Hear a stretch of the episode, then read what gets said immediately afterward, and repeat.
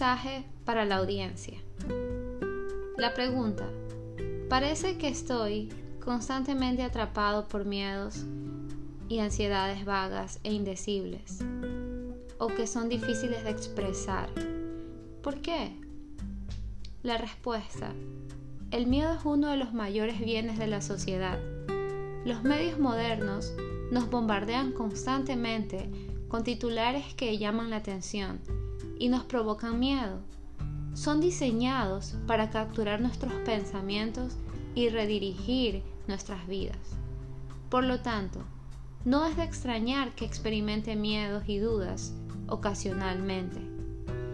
Podemos vencer esos miedos cuando sabemos quién es nuestro enemigo, cuando sabemos quién es nuestro Dios y cuando sabemos quiénes somos. Una frase de Bill Bray nos dice, el Señor Jesús está contigo y el reconocimiento de su presencia disipa las tinieblas y disipa cualquier temor. Es verdad. Y el tema de hoy es no temas, con letras grandes. Y vamos a ver en Isaías 41:10, el Señor nos dice, Así que no temas, porque yo estoy contigo. No te angusties, porque yo soy tu Dios. Te fortaleceré y te ayudaré y te sostendré con mi diestra victoriosa. De vez en cuando, todos experimentamos días muy difíciles, cuando circunstancias inesperadas que ponen a prueba nuestro temple.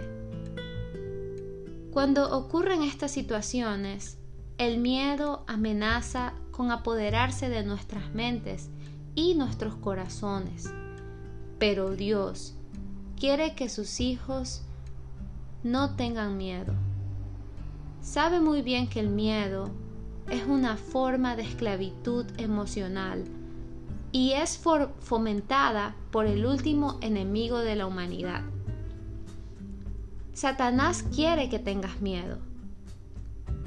Él se ocupa de todo lo que nos causa intriga. Él se nutre de la oscuridad, la incertidumbre y el miedo. Pero el Señor es todo lo opuesto.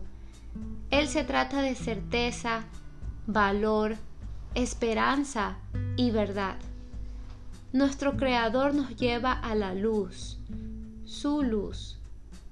Dios nos promete que podemos conocer la verdad y que la verdad de hecho nos hará libre.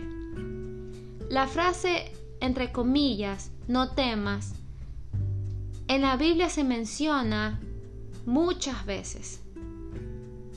La palabra de Dios nos enseña que los temores terrenales son temporales, pero el amor de Dios dura para siempre.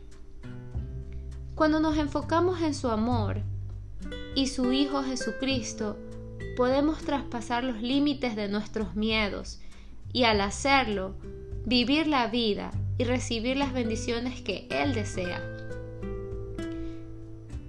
¿Te sientes abrumado por miedos vagos o ansiedades específicas?